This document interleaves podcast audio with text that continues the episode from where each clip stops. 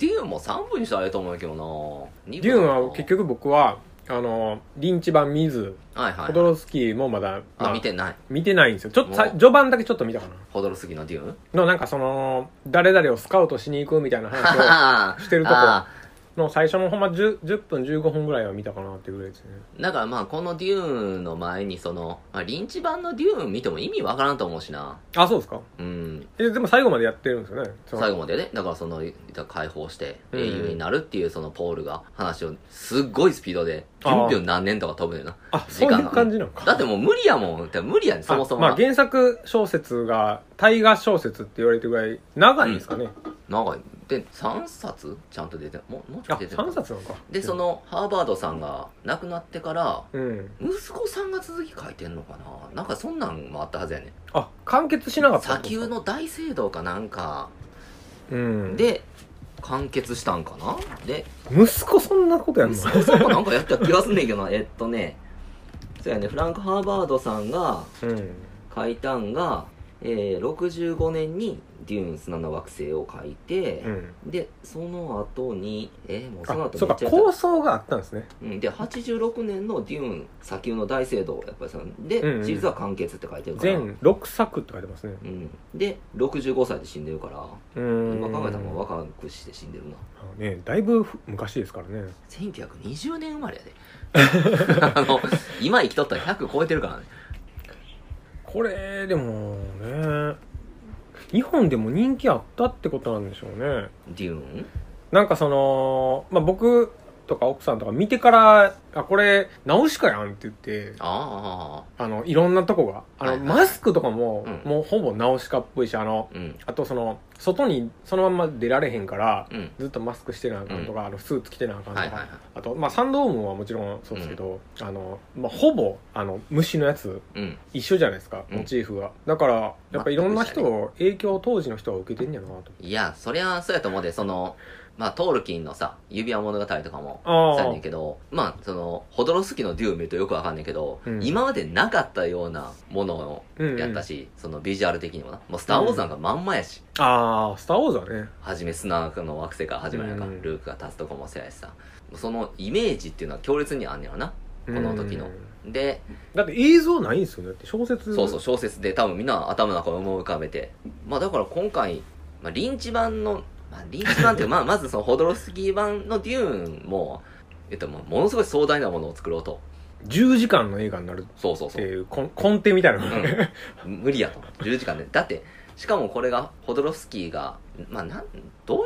人生なんか分からへんな俺もそのホドロフスキーに行ってさ、でその後、えークローネンバーグとか うーんでまあリンチに行ホってドるロわけフスやキけーどはでも自分が作りたいって普通に言ったってか、うんえ言ってましたねそうそうあの自分発信でなんかあそのうやりたい予算上げるからうんなんか作りたいのあるって聞うん聞かれた時に、デューンって答えたって言って、だからこう依頼が来たっていう感じではないうん、でもあれで、デューン読んでへんかってんその日ホドロ言フっスキてーましたね、うん友達友か達がら読んでて面白いっつったからっていう 思わず言ってしまあっっちたが抑でまあそこですさまじくいろんな人間集めてさその時のうん、で結局ポシャったけどう、んでもそこからまあダン・オバノンとかが、まあ、エイリアン作ったり、うんうんうんまあ、その空いてる時間にブレードランナうんーやったりとか、リトリー・スコットがいろいろやったりとかっていうのも、うん、すごい影響を与えてるなっていう作品ではあるけど、うんでもリンチ版はねリンチ版で俺はいいと思うんやけどなあそうなんですかうんまあ初めだけあのほらここにも出てたやんそのパイロットはい、あのこのスパイスを吸ってさうん、あの惑星間移動を可能してるのはそういうギルドがあるとそういうパイロットがおらんかったらその惑星間移動ができひんでもそのスパイス使いすぎるとさ、うんうもんう人間の形じゃなくなってくんやなその人間の形じゃなくなってるのをリンチ版では一発目にボーンってああそんな話全然出てこなかったですよねこんな今回の映画全くスパイスの話ほとんど出てこなかったですよね なんかその麻薬っぽいうんなんか扱いうんだかみたいなこうらそこが多分あこのまだビールありますあじゃあもらおうかなだからこの SF として新しいとこなのかなって思うけどなそのドラッグ決めてぶっ飛ぶっていうなんかだからそれがすごいホドルスキーのやつ最初の方見てたら、うんまあ時代に合ってたみたいなそうだからまあその LSD とかう、そういう意識の拡張とかヒッピームーブメントのまあど真ん中っていう感じちゃうかな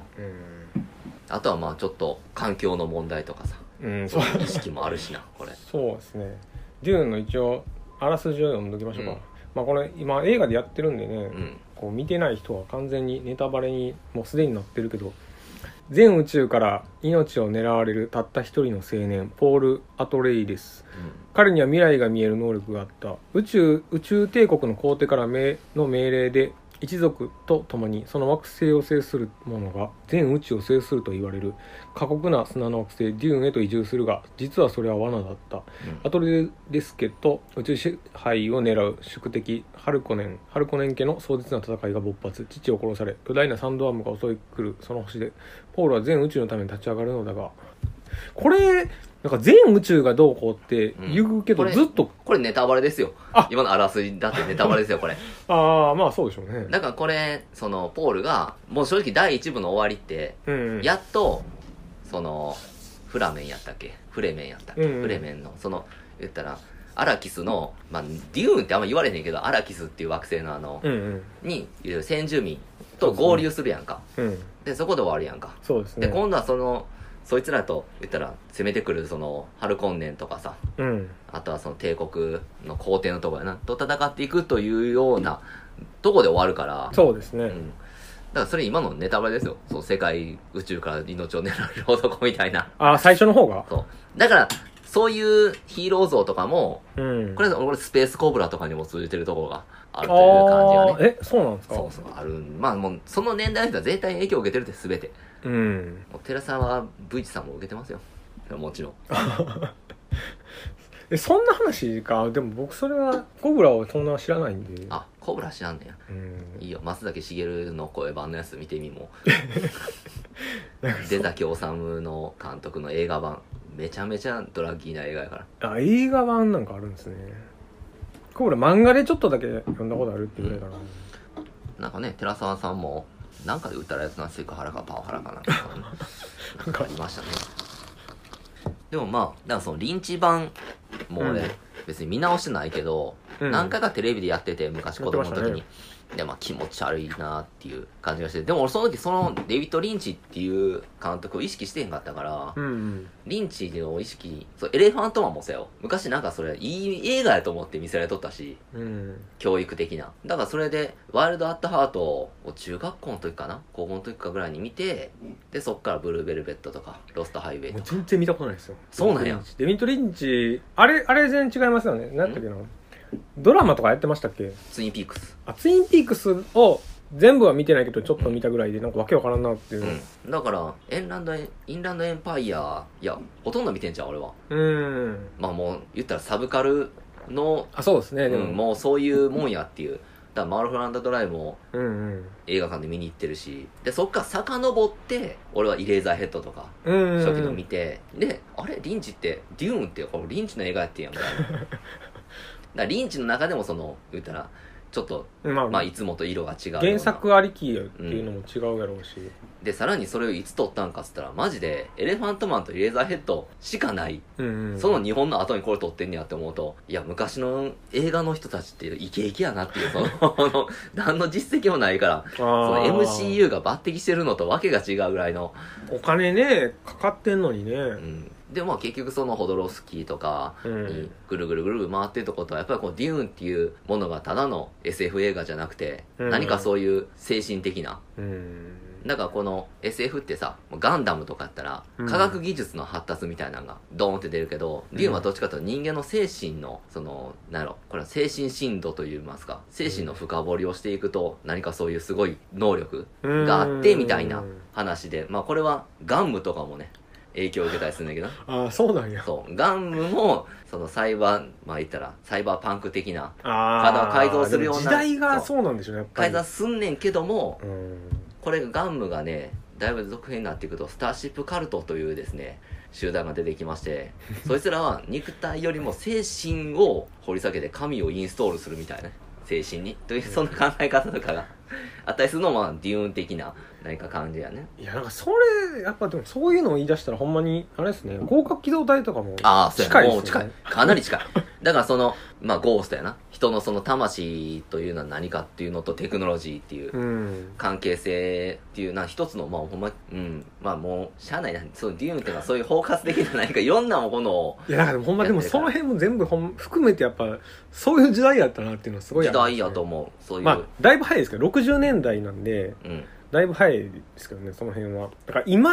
今そんな感じってあんまないですからねやっぱりかなないと思う、うんもううんだから結局インターネットっていうのが全部を暴露してしまってるという感があるよな そのじ情報の神秘性がないっていううん昔は不確かやったからそこになんかミステリーな感じがしてさ、例えばそのドラッグカルチャーのうん、全然扱いが違うんで昔、うんなんかその解放みたいなんじゃなくなってるんで今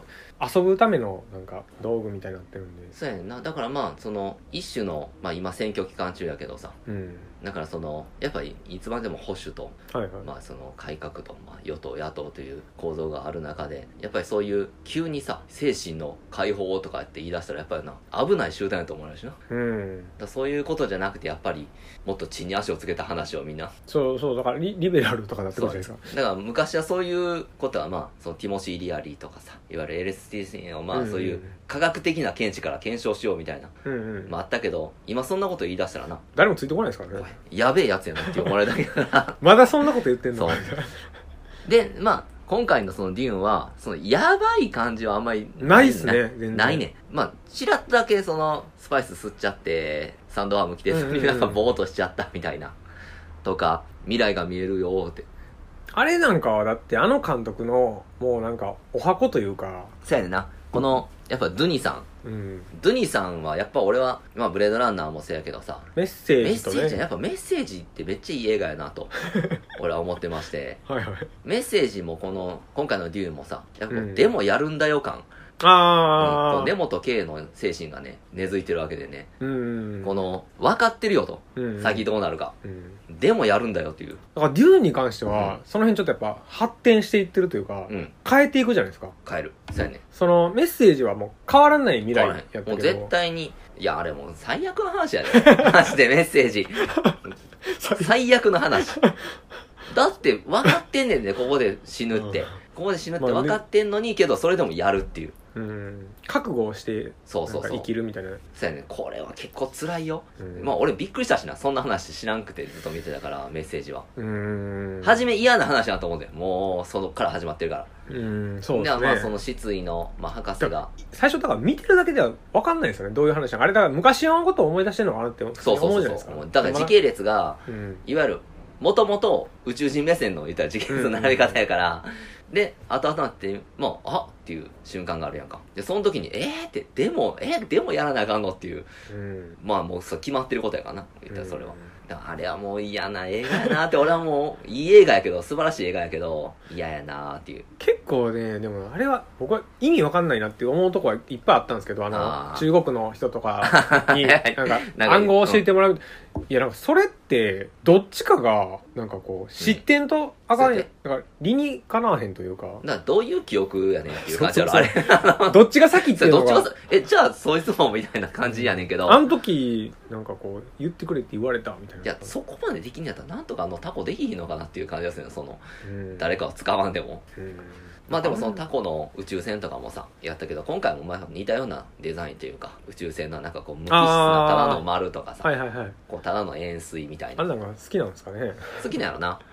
今回のはでもそのすごいこう色が少なかったなと思ってデザインとあかあももう白黒ばっかりちゃうかなほとんどその砂と,、うんえっと服はまあ基本黒じゃないですか、うんみんなで、まあ、ちょっと目が青いぐらいうんだからこうすごいこうシンプルに削っていったなと思いましたね、あのまあその宇宙船のデザインもそうですけどうんなんか別にかっこよくないじゃないですかあなのいトンボとかもちくわみたいな ちくわとトかントンボのトトンボはダサいな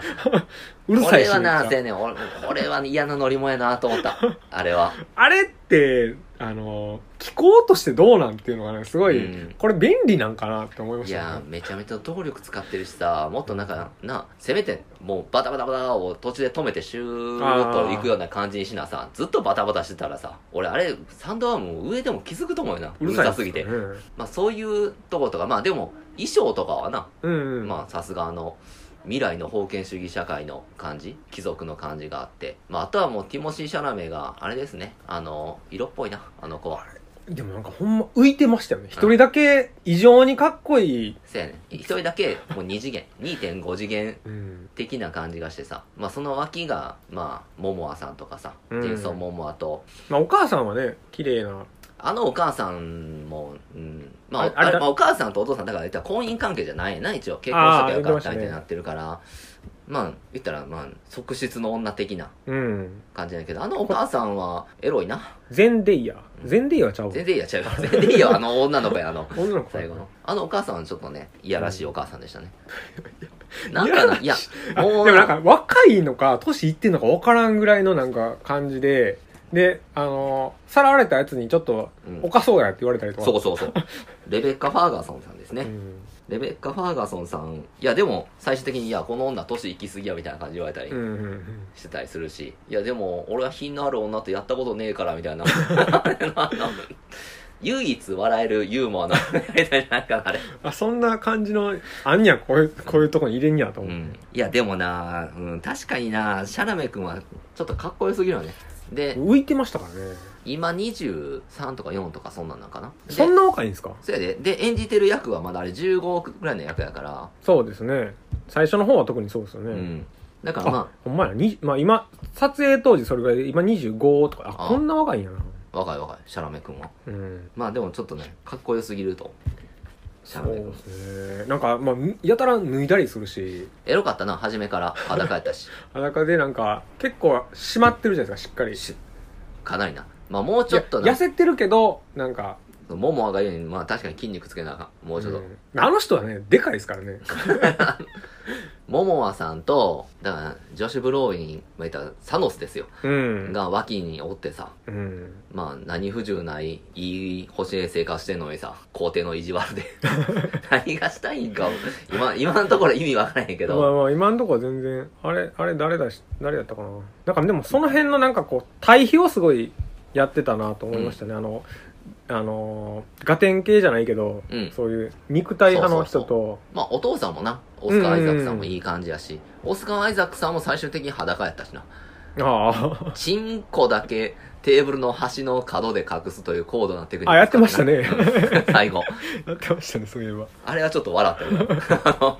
別にじゃあ裸にする必要あもっうたんだないし あのあのシーン良かったな最後の毒の息吐くところあヒャーってみんなやるんやと思ってうんなんかなんか天井にへばりついてるんですヒけャどーってああってゴキブリみたいな 生きてたってなるのがあのなんかタオルみたいなところに使って回復してましたね、なあれなんなんやろ、うラーメンのあのマー油みたいなね、ん、あれは気持ち悪いなまあだからそれが、えーやってんがステラン・スカルズガルドさんですねうん。これももう名優ですねあのああ、全然、え、あれか、あの人か。ステラン・スカあのールズガルドと言いますとあれですよね、あの、えっ、と、ドラゴンタトゥーの女の子。あそうそうそうそうドラゴンタツの一番悪いやつあの、はいあれですよ殺人鬼ですよね。円や聞きながら人殺してるやつ やあいつですだからあの人も俺の好きな映画の一つの「えーキスキスバンバン」というですね、うんあのラワタニジュニアじゃない方のイギリスの映画の方の主役とかやってて若い時非常にかっこよかったな、うーん、若い時、なんかよ結構出てますからうね。ん、まあこの「春コンデ」も面白いしなふよふよって飛んで て全然気づかんかったな。 あれ、あれなんなんでしょうね、あふの、わふわなんか動画長いみたいですうんね。ふわー面白かった、うんだからちょっとなんだからテクノロジーもよう分からへんっていうでも戦う時って結構肉弾戦やんかでも最終的になんかめっちゃ強いレーザーみたいなんでさ扉ピューンって ああ、やってましたね。あれシュッてやったらさみんな みんな殺せんじゃんっていう感じがすんねんけどなどう、なんかね、避けてましたからね、あのう、ん当たったらやばいみたいな感じで。であとはシールドが面白いなあれとか、最初の見せ場でしたね、ティモシー・シャラメの。あのミーンってなあれはだから、こう、スター・ウォーズに対比するみたいな感じで、うんああいう表現やりたかったんやろうなと思っうて。ん、なんか青はセーフ赤クリティカルヒットみたいなうんさ、うん分かりやすいしなんか早く打ったらあかんけどゆっくり打ったらいけるみたいな、お押したらうんシールド通るみたいなね。だからあんま銃が出てこうへんなんだかな銃がもうだからほんま弾かれるからみたいな感じなんですよ早すぎてあかんと思うあそのうスじチゃーなルいでですやったらかあのだからほんま動力がそこにあってぐるぐるずっと動き続けるあの鉢みたいなウやィーンってやつだつろやつでないと貫通できひんみたいなことなんじゃないあそういうことなじゃああれめっちゃ飛ばしたらねえ難しいんかなあれいっぱい飛ばす あのですかあんな派手に爆撃とかせんでもそそれやったらほんまあのなんかファンネルみたいになのかなちょっとあかんのかなうまあ何らかのあれなんかなその騎士道精神みたいなのがあんのかな彼らにもその戦争に挑むにあたってんでも銃やっぱちょっと最後使ってましたけどねあのそうやね狙ってたりその銃はなんか一人前になったらどうのこうのみたいなこと言ってたしなでもあの辺はみんなシールド持ってないからかなと思ったんですけどねああの確かにな一最部終族部族は最終切り合ってたもんな普通に、うんもうなんかやばいなと思ったけどなやっぱりそのあの人たちの文化あね えその決闘で決めるみたいなさまああんな まんとかああるんやなとあのあのなんかこうおたけびみたいなのねみんなうん、野蛮な感じですけうどね、ん、かなりあの人だからその親友を作りなさいとか、ねああー言ってた友達作りなさいとか言ってくるじゃないですか、それどれやろうなと思いいながやら俺も俺なだから分からんくてあれこの決闘するそうそうそ人うちゃうなと思ったやんか思いましたあ思いれました思いましたじゃないんやな多分あうのん最後あの上に乗ってた人やんな多分サンドアームの上にこう、うんこうやあってあこんなんやったそうでやつすやねんこうあの引っ掛けてそう分かりにくいねんもう別にこれはその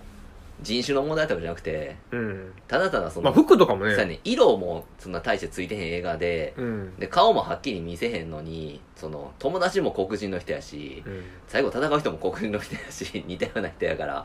あれは混同するよななんかあの辺もねどう進んでいくんかななんか結構圧勝してましたからね圧勝やんだってもう勝てるわけがないやんだって下手したらあの声使えんねんであ まあそれはそうだ あけどの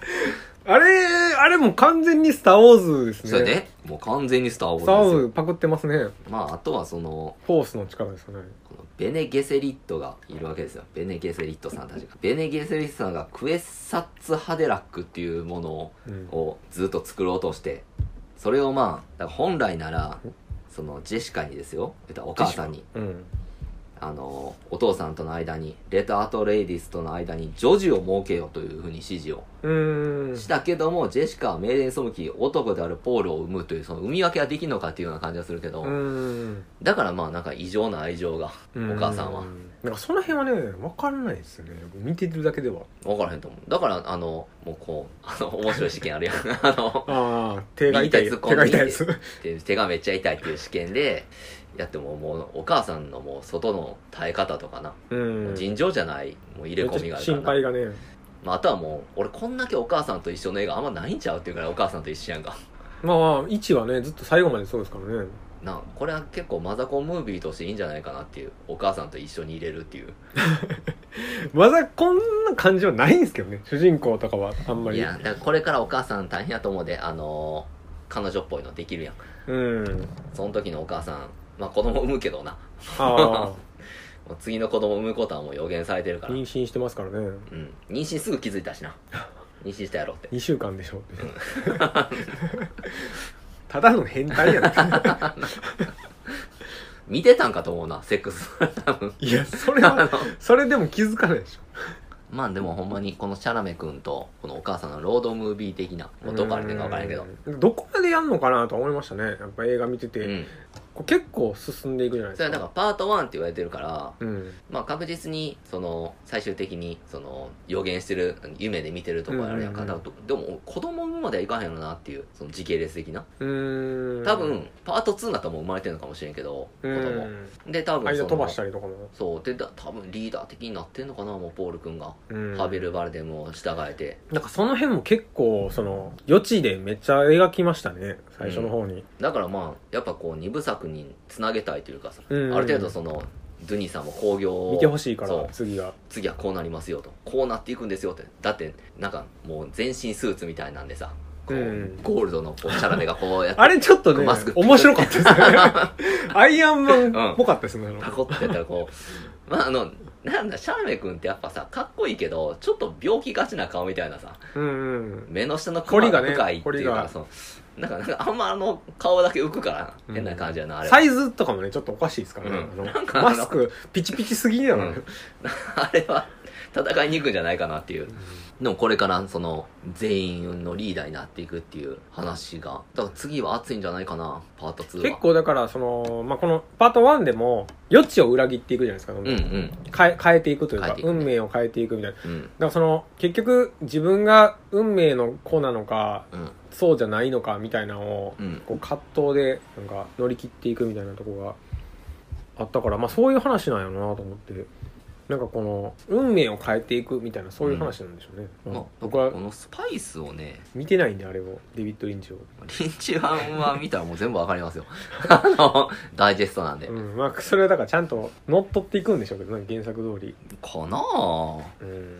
まあでもそうすんねやろな。そうせざるを得へんやろな、こんだけ今原作に忠実に。いややってるーとまあでも。もやっぱ原作ファンとかがいるからせざるを得ないんじゃないですかやっぱりその辺はまあ、指輪物語も別に一切変えてへんしな。あそんなーそうなん結論だからそんな、さすがに怒るんうんちゃうかな。そこのれスター・ウォーはズとかとわけ違うからなデ。ューンじゃないってなるでしょうね最終的にハルコンネンとな、仲間になってみたいな話になってきたら、違うってなるやろな。違うってなんないですか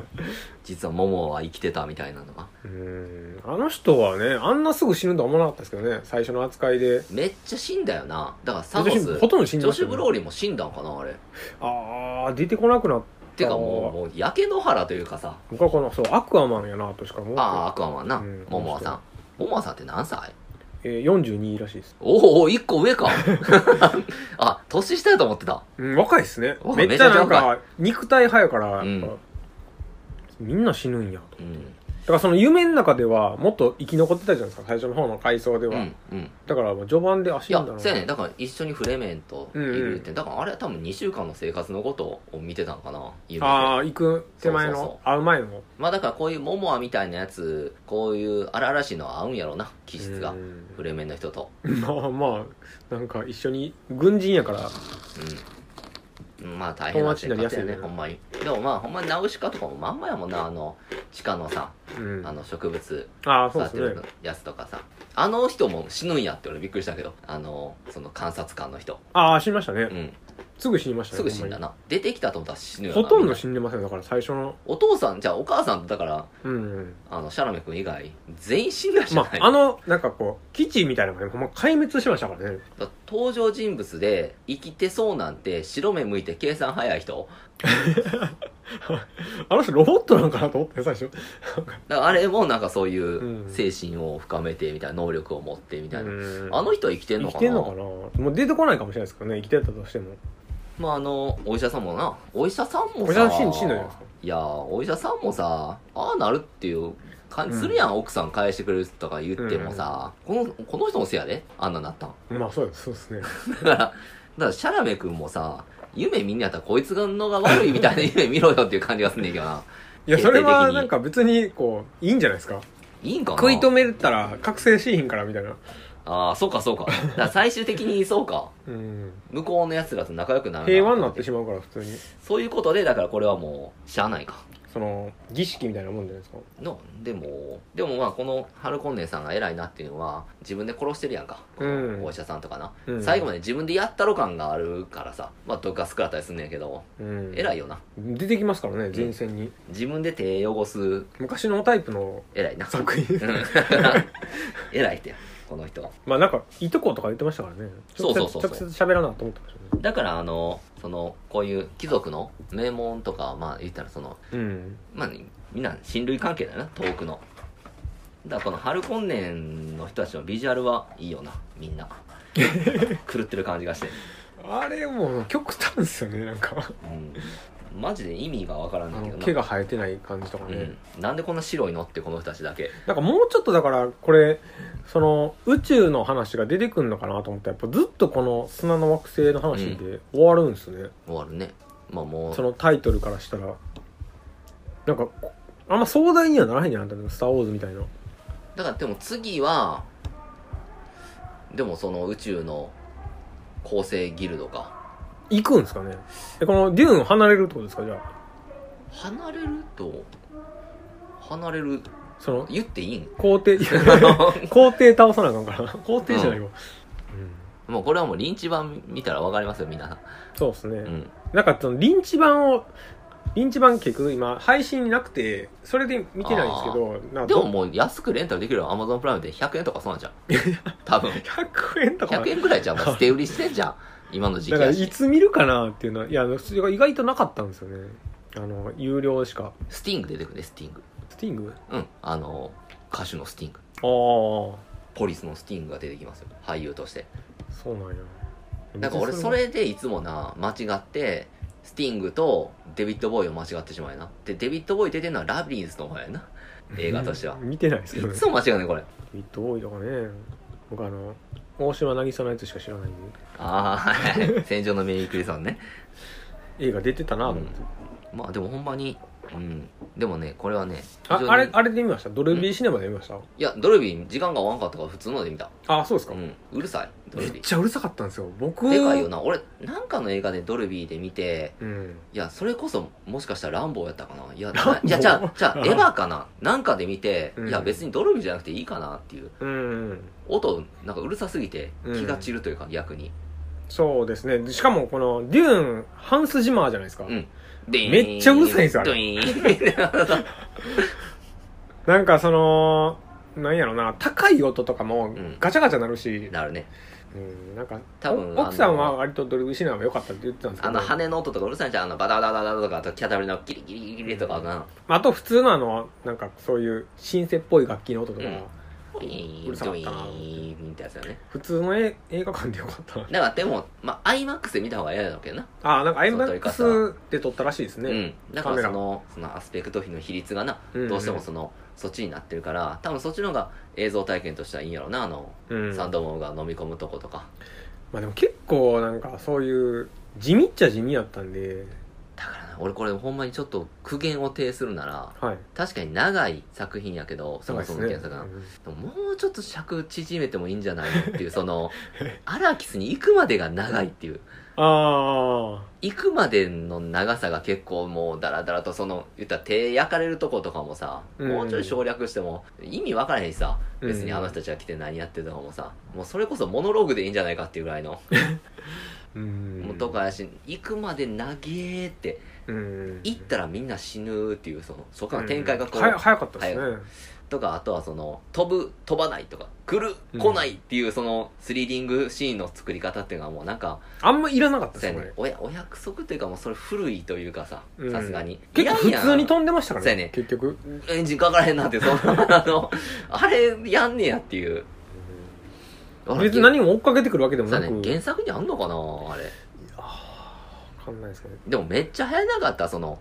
あの、植物の学者さんみたいなさ、観察官の人にうん誘われて、そういうコロニーみたいなのが入っていったら、すぐ敵来てさ、うんうんまた逃げてっていうので、なんかこう、もうちょいゆっくりしてほしいなっていう、そこは。うんご飯ぐらい食べてほしかった、俺は。あそこはね。 ご飯は別にいいですけど、だからその、結局、まあ、モモアさんはまだいいや。うんうんでも、お父さんとか、ジョシュ・ブローリンとか、うんまあ、あとはその学者の人とかみんな死ぬわけやけどうんうんそのこんな長い尺があったとしてもそんなになんか思い入れがないから悲しくないというかさ死ぬまあまあ時に、それはねなんかこううんなんやろなモモアさんは盾になって死んだからあれやけどジョシュ・ブローリンとかもなんかなあんないい人やねんけどなんかそこまで思い入れがな愛情が湧かなかったっていうのがなんやったら俺別にそれはいいんじゃないですかそれでなんかな、うん、死ぬんやったら死ぬにしてもなんかもうちょっとうんなんかあってもいいんじゃないかなっていう映画の演出をしてなどうなんでしょうね早すぎるっていう感じがするなうんいはいのはいですね全部まあ、あとはもう、シャラメ君で、あの、砂嵐みたいなのに飛び込んでいくやんか。トンボで。はいはいはいああいうとこは長いとあ思う。長いですね、うんああいうのは長いね。その辺はなんかこうどこを強調したいのかっていうのがあんまりよく分かんなかったですね、うんそういう意味ではだからまあ、原作読んでへんから分からへんけど、もしかしたら原作にあんかめっちゃ長く、砂嵐のそう、なってたりするのかなとか。時速何キロとか言ってましたねそうなんかただ俺はその砂嵐の長さを見ながら、確かにこれ砂嵐ぐるぐるぐるぐるって回っててさ、回ってても、これ2日とかで回ってたら人間死ぬやろうなとかね、うんうん思いながら、吐きそうになるんでねそう。ずーっとこうか、高回転な、 あの、重力かかったら、人間ももしかしたらバラバラになるかもんなかあーのってい辺うはなんかね二人乗りだって言われたらもうすねようかと思いまうしたね、ん。ほんまに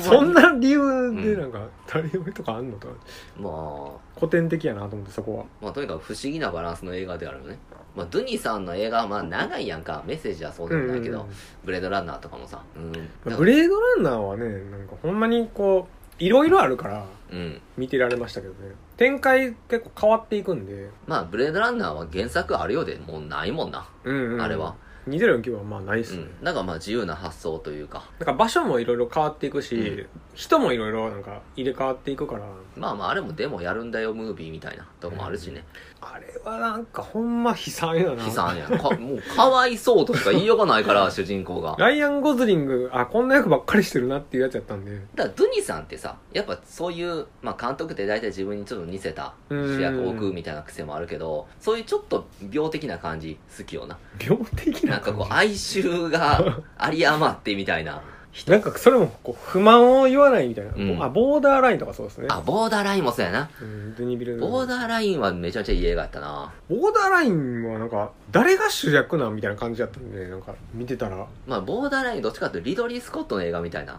雰囲気もあるしなうんそのうんまあ巨大なもう言ったら謎やんか、うん誰がそうですね正しい情報で誰が正義なんかもわからんまメまキシコ行きたくないなっていうのしかない怖すぎるわほんまにだからこのボーダーラインとこう悪の法則こうリドリー・スコットの見てるとマジでメキシコの麻薬戦争 のシステムというかさもう仕組みがこうなってるんで、もうしゃあないっすわみたいなうんがあってもうめっちゃ怖いねんなもう一歩足踏み入れたら別にその誰が悪いとかじゃないけど、うんもう死にますよっていうこのルール決めでそれのルールを理解してる人間が一番偉いみたいな話やんかこのボーダーラインはそうですね、だからほんまみんな外野でしたもんねそうみんな分からへん行った人はで観客なんてもっ となこれはだ何が正しいんやろうと思いながらこの人主役やんって最後になりますからねそうあそうやってんやっていうでそれがその続編になってくるとあうあん続編ありましたねそういうのもう分かりやすい結構アクション映画になってるだから監督違う違う違うですよねあそんな銃の撃ち方あんねんやみたいなの教えてくれるけどそうかあこれもジョシュジョシュ・ブローリンジョシュ・ブローリンって誰誰ジョシュ・ブローリンはあれやんかサノスやんかああそうかそうかあのハビエル・バルデムちゃん出てんいやものうじゃあハビエル・バルデムちゃうわあれあれやジョシュ・ブローリン出てますよボーダーライン全どこ出た然っけ全然覚えてないです うんなんかドゥニーさんはほんまに、うん、かなり重要な監督になっていくんちゃうかなこれからもう今今なってるけどなもまあブレードランナーを任された時点でううんなんかそんなにやらしていいのかみたいなのがあったじゃないですかそもそも、うん続編をじゃあまあ誰誰やったら許されんやみたいなのとかで2049はまあまあ良かったじゃないですか、うん、よかった。てか、まあうん今考えたら、まあ、ああいうもんやなっていう感じでした。うんもうそれ以外ないんちゃうっていうう。ん、あミドリのー・スコットがとってもよかったんかもしれんけど。いや まあやらないんじゃないですかだから俺はこれと悩んでたやんか、最後の決闘裁判、どっち見ようかなってういう。ーんそういうやつですかで、最後の決闘裁判はリドリー・スコットや。どんなやつか知らないんで最後の決闘裁判うんまあ言ったらもうほんまに最後の決闘裁判の話やろ。 えなんなんなんですかそれその、全然どっちが勝った方が正しいみたいなんで、なんかの暴行事件をテーマに扱ってて、あなんかあこれかこれはね、結構見たかったんな。えそういうなんかファンタジーみたいなやつですかファンタジーあじでゃもない歴よ。史歴史実際にあった話やろ、これ。中世のって話だうん。 昔の話ですか、うんでもこれの方が評価高いですね最後の決闘裁判 はあのこう一般視聴者層の評価は、まあだから最後の決闘裁判見に行く人はうん大体分かって見に行ってるしなこういう映画やってことを、そうか、うんだから票はそんな割れへんのちゃうかな、リドリー・スコットなあリドリー・スコットなあ逆、にデューンなんてさ、うん、下手したら今の高校生とか中学生が SF やってうんうんかっけえなと思って見に行ったら結構面食らうと思うで、うん、どういう話なんてなりますもんねうんどういう話なんてなるしえパート1なんてそこかパート1ってでそこかデューンってあんま出てこうへんやんってうん何か分かんないですからねデューンハルコンネンさんが「私の惑星だ」「デューンは」みたいなこと言うだけの時しか出てこへんから みんなアラキスって呼んでるからねそうですねいやなんかあんまだからそんな若い人行くんかなまあでもティモシー・シャラメ目当て行く行く人はまあ全シ然、ャラメ好きの女の子は行くやろうな、うんでもその人たちのニーズには完全に沿ってるから撮ってますね、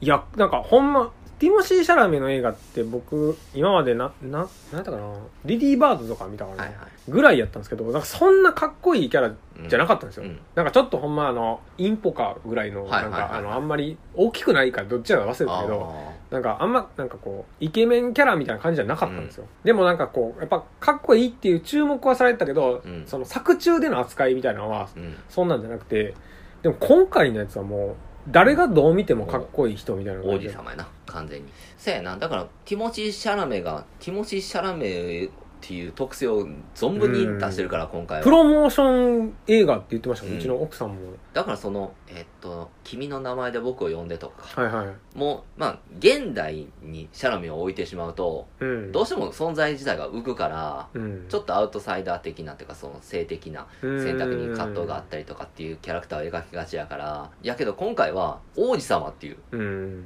もう英雄になるぞっていうのやからまあいいなと主役主役として普通に描けるみたいな感じでしたね、だから脇役全員爆死でも別にそん なあの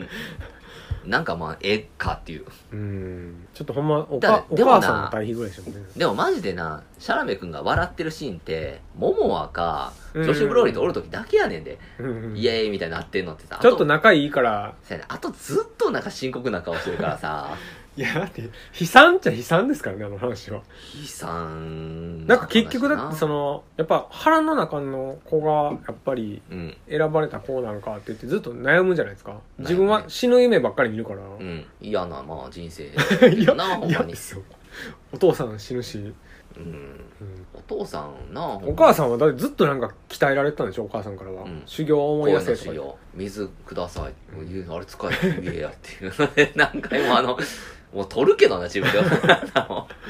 でなんかそのその痛い試練とかもうん修行を思い出せって言われて、いやーあれはあれはまあイメージ映像であんな手になってますよみたいなあったんやけど焼け焦げてうん取れてるみたいなさ、まああっこまでいったら痛みないと 俺は思うんやけどあのであん時にだからそれでこの野郎みたいななってたらあかんっていううんことれやけど、冷静になんかなれば、うんでも俺も多分それ痛みが過ぎていく痛すぎて何もできんと思うけどないや抜いてまうかも声使ったりしたらあかんとこなのあの時にいやあれはやっぱおばさんの方が強いんじゃないですかまあ、おばさん最強だったから、ひざまつけ って。あの、京子さんな。声面白かったですねでも声のあんな表現あるんやって思いましたねやっぱりうん。だからその、最終、春今年に連れてかれなかお母さんと、最終でもないわ、途中、うんうんなあの、ヘリコプターの中でさ、うんちょっと声高いとか、もう ちょっと、あの、抑えた間感じ違って。る間違ってるって、こういう感じでっていうので。普通にどつかれるんだよねそう。だから、だか喋んなってらお母さんがもっとガンガン声使えばさ、うんうんてかあのグあルなんかーなんかプ、やらやられてましシたャねレグツはな、うんだからあのグループ一番強いやんっていう、その、うんうん声使うグループな。そうですねもう無敵やと思うんだけあどな。の京母京母さんからがそう。もうお母さんが声使い出したらもう無双や からね。まあ実際そうでしたからね、うんでなんか代わりのやつとかそうそうそう。俺、うんああれはかなり強かったな。うんまあ、あいつらお母さがんな、あいつらがゲスすぎたっていうのはちょっと問題があるな、 あの兵士たちが。だからど、まあ、動物みたいな人ばっかりだったんでね、うん。やっぱこう戦闘に特化するとやっぱああなってしまうかな。道徳が行き届かへんという。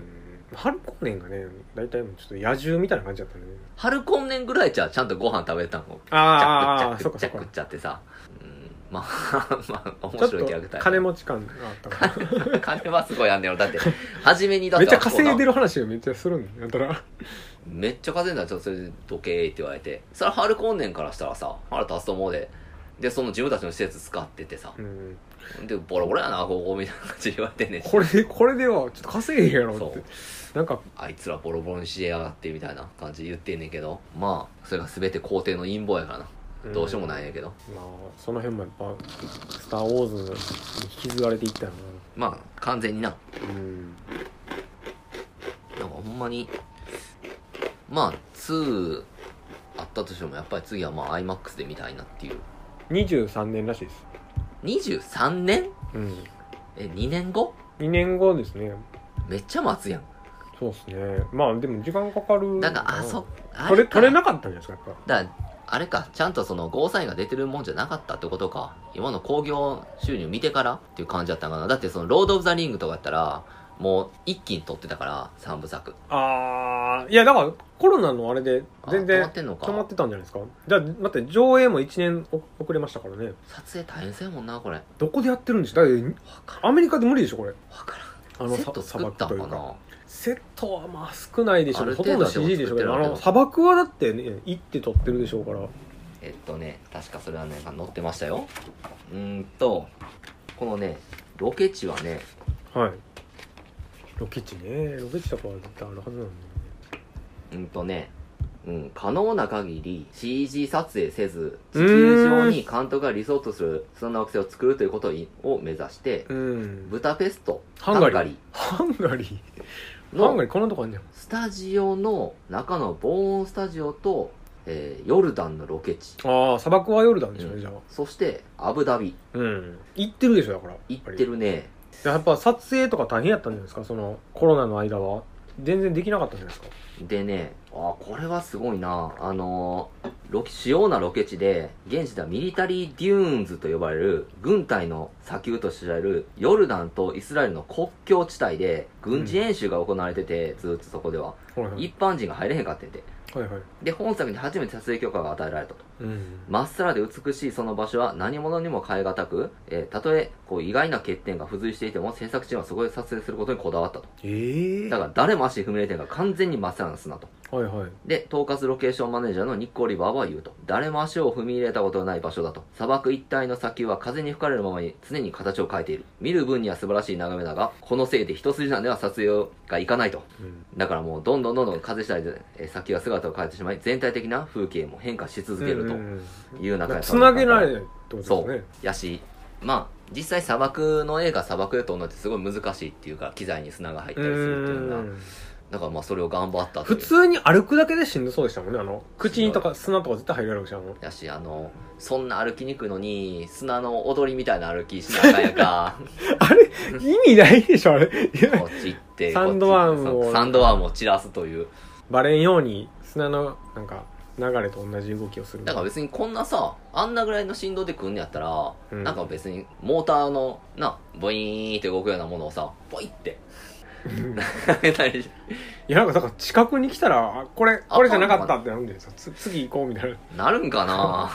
ずっとそれ追っかけないですからね意外と、まあ、乗れたりするぐらいなあれは最終的には乗れるっていうこともあれちょっと面白かったあの日本昔話そでうやすかねでらねもでもあれさどうすんの潜ってしまったら思わないでしょうねなんかマスクしてるから大丈夫とかじゃないですかどういうコントロールしてんのかなコントロールはしないんじゃないですかねだってもうビーン行ってる間にこうちょっとひ引っ掛けてあのバック・トゥ・ザ・フューチャいたと思っーたんのですスケボーぐらいのあのサンダームいたなと思ったら乗って で話すだから自分でだって方向決めれへんねん降りたい時と か降りたい時とかいうか方向決めれへんやんだってなんかやっぱ振動のあれでやるんですかねじゃああのだから多分に A 地人参点ぶら下げるみたいなだからここことここにどんどんやっててこう迂回するからその時にここにサンドアーム乗ってでここの地点まで行くからここで降りろよみたいなとかまあ次回でその辺をやってくれるのかないやでもあれ乗り方ぐらい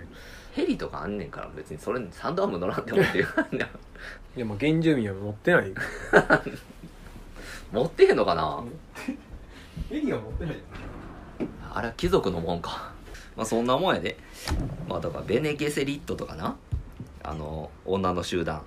あはいはいあれは何かなと言いますと、人類の宗教的側面を体現し、うん宇宙のバランスを維持するために犠牲者たちに仕えてきた、えー女性だけの組織。うん政治的決定にも関与し、決闘を操ることで、えーグイサツハラテックの出現を目標とする。うんベネゲセリット学院では教母のもと厳しい修行によって精神と肉体を鍛錬人の心を読み他者を操る声ボイスを使うことができるあまああの一派のあれですねボイスはと、うん、だからまこう主人公が使えるのちょっとおかしいってことですねど男性やのにボイス使えるみたいなあ、まあ、よっぽど訓練した人は訓練ましたなあ使えるけどまあだからそれはもう裏切り者裏技裏技裏技っていうことやなただ次は多分なギルドは出てくると思うんやけどなそのギルドの描写やな、もうどんなエグいのかっていうのは気になるけどな どんなえぐいのかリンチ版マジでグロいでグロいんですかグロいグロいっていうかまあリンチっぽいなっていうなんかこうああフリーキーな感じがすっげえねんなだかうーんそっからそういうものが見たいな次はちょっとじゃあ色が変わるんかなちょっと綺麗すぎるからな今は、そうですね美しさが先に立ってるんでうんまあまあでもほんまに今の時代にデューンっていうのは一番いいんじゃないかなちょうどいやまあそうですかまあでももういい加減マトリックスとかも出てくるしうんマトリックスってまあ俺たちの年代ぐらいの映画やんかそうですねもうデューンとかスター・ウォーズでも正直前の世代やからだ昔かのやつですねら俺はマトリックスに期待してるけどなマトリックスはでもなんかもうオリジナルのキャストでしょまんまなあまん他まんのい人やも出どうるなる なローレン・フィッシュバーンとか出てんのかなまあなんかモーフィアスの人とかもね割とあの後出ましたねいろいろ出ててそんななんかすごいのにはあんま覚えてないですけどでもその「マトリックス」って、まあ、初めのあの予告編見る限りじゃさうんなんか一回転して初めの場所に戻ったっていうこと言ってるぐらいあ見てないです見てないですうん新しいやつですかそうそう国編いつリいザレつクでシしョンたっけ一回転して元の場所に戻ってんやったら何やってんあれっていううんリローデッドとうんエボリューションのやってたけどしかもだいぶ時間経ってるしまあでも俺はなな何らかの期待はしてますよマトリックスマトリックスはでマもトリックス1なんて俺人生で一番映画館行った映画ちゃうかな 5そうな回んですかぐらい見に行ってんもん思いますかついにその自分の世代のそのうん同世代的にこう語れる疲れるような映画出たなと、エポックメイキングなもの新しかったですねあの時はやっぱりめっちゃ興奮してみたもうんんでリローデッドでうんってあれってこんな映画こんなんかなっていううんでリザルクションで完全に心が離れていったわけやけどああだからあれがちょっとなリボリューシンョンですかそう初めのなそのマトリックスの時にやっぱこう不幸な事件があったやんかコロンバイン高校のやつとかさ、うんうんそのトレンチコート着てとかさそのちょっと関連付けされるようなうんいわゆるこれが現実世界じゃないみたいなことがあったりしてそれをほんまに真に受けてみたいなうんあまあそういうやつやったんかあれそうとかがあったりしたからあれやけどあれをもっと追求していったら面白い映画になってんけどなっていうええそうなんかだって完全にリローデッドと次のレボリューションかはいは口頭無形な方に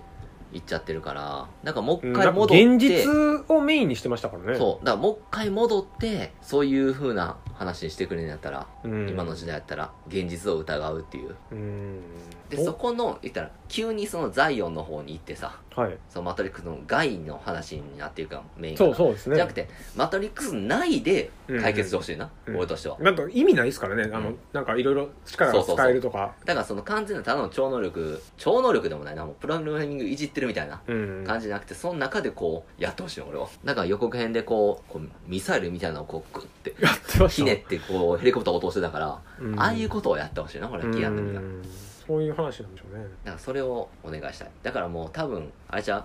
キリストとかもほら水をワインに変えるみたいな、うんうんまあ、そういうことをやってほしいな俺はキアヌにはマトリックスなどうなんやな俺ぐらい期待してる人間おらへんのちゃうか ってぐらい期待してるけどマトリックスになんで今頃やるのかなっていうのがありましたからねそもそもななんかマトリまあック確ス、かにキアヌ・リーブス自体やっぱマトリックスのキアヌ・リーブスが好きっていうわけじゃなかったんで僕はキアヌは多分ほんまにいいやつやから 乗り気じゃないような気もすんねうんん何でもやりますからね今えまたっていう今とうん思なっんてでるかももしれんけうだってどジョン・ウィックでいいじゃないですかうんジョン・ウィックでいいよ十分売れてるし、まあだから別にわざわざマトリックスやる必要は、うん、アクアクションやったらねでもまあやっぱウォチャースキー姉妹がうん「いやキアヌ頼むよ」って言われたらそれはもう断れへんやろそっか一応その辺はオリジナルのままなんですね監督とかはえやったと思うでうんえやったと思うねんけどな え手出す誰かいやーわかんないですだからってデ急に違う監督とかなんのかなィズニーとかがやりだすかもしれないんでウォシャースキー姉妹やったような気がすんねんけどなもえマトリックスいつですかうちょっとで公開ちゃうもうちょっとあそんなリザレクションズあ12月でそうすやんなクリスマスのぐらいやんな、あちゃんとシャオスキーですね監督うーん予告見ときますじゃあ、うん俺はこれ多大なる期待を寄せてるから俺はこれに関しては あそうっすか「マトリックス」そうやな今年一番ぐらい腰抜かしたもんな続編出るって聞いた時は俺はそっかもうええかなと思ってたんであでもキャリーアンモス出てますねあ出てる出てます出てローまレン・フィッシュバーンは、すは載ってないですねあ出てへんねやじゃあ変わってんねやキャリアも出んねやもうおばちゃんめちゃめちゃおばちゃんやでうん、だもともとだってねだおばちゃんやいであの老けてんなってずっと言われてたぶか思 らってましたからねえー、え、あれはヒューゴ・ビーンは出んのちょっとわかんないですけどエージェント・スミス。きゅいやーの名前は載ってないですけどね Do you その understand? っていう人やん出演者のなんかとこにはまあこれはねあの隠し玉で出てくるけどもうおじいちゃんやねう ーん今となってはねもうその人やらしたらあかんやろってなるんですよキアヌがもう50ぐらいやろ、 うんいやもう知らないそうか高齢化著しいなクスは別にだからほらデューンとかなスター・ウォーズとかあと何かなまあ正直あのマッドマックスとかもそうやけどうんおっさん喜ばせしかも俺たちより10上ぐらいおっさん喜ばせ映画だったけど、これは俺たちよりもあよ年代的にはそそううですねアラフォーおっさん喜ばせ映画がついに出てきてくれたから、うこんれはすごい嬉しいしもう全アラフォーは見に行くべきやと思うけどなこれは結局僕「マトリックス」も映画館では見てないですからねあそうななんかんテレビでとかで DVD とかでや出てからかな世代的には完全に、うんマトリッうクス世ん、リ代アはルタイムやなんですけど映画館では見てないなあの時はもう映画館行ってなかったななんかまだシネコンじゃなくて俺は高槻セントラルっていう、そんなんやったと思います、うん時代的にはで上映すんので見に行ってだって俺多分初めてのデートとかマトリックス の映画見に行ったもん中学校かな高1行ったかな中学生やったかなでもそ行っったかちょっと後やなあそうやだって広角機動隊がどうとか言われてたから高校ぐらいですね僕がうんうんうんで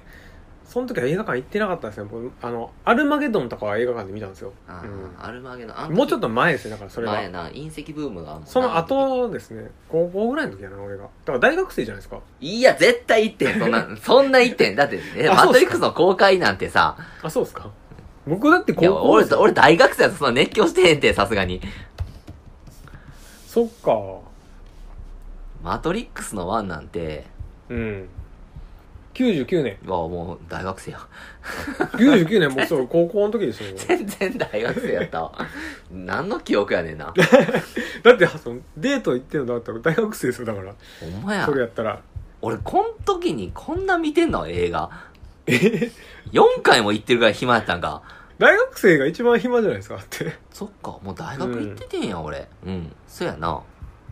まあ熱狂して見てましたよあそっかまだ俺これ実家におったんかまだ大学生でもうーんちょうどあれか一人がしようかって言ってる時かせやな10月ぐらいやから高槻やったら全然通えるのにね通えるけどもううんめんどくさかってんなお金かかんのにああでもえなじゃあ何年経ってんや99年から9やったからう20、ん22年ぐらいですか22年かそれはまあ年取るわな ローレンス・フィッシュバーンまあローレン・フィッシュバーンはね昔からあのあれですよ一回この収録にも参加してくれたタクに顔がそっくりやっていうああ、スキッパーでな前歯はえどどれや黒人黒人やでローレン・フィッシュバーンさんあ のはいはいはいハゲの全然ああそのあだで出てないですねやっぱりそので出てないとか名前が出てないですだからね予告編にローレン・フィッシュバーンみたいな人が出てくんねやんか出あれてんのかな違うんやうんでもなんかねそのキャストには載ってないんでね出てないんで出すてかねないんやろなでもヒューゴ・ビーイングとローレン・フィッシュバーンが出てへんかったらまああんまオリジナルキャストって言えへんなうーんキャリアン・モス ななどういう感じで出てくるのかわかんなないんでキャリアン・モスなんやってよな一番初めからその人別にアクションのそうですねそれ以降アクション出てへんやろてかそもそもあんま知らなかったですねキャリアン・モスさんうん確かに知らんな他の映画は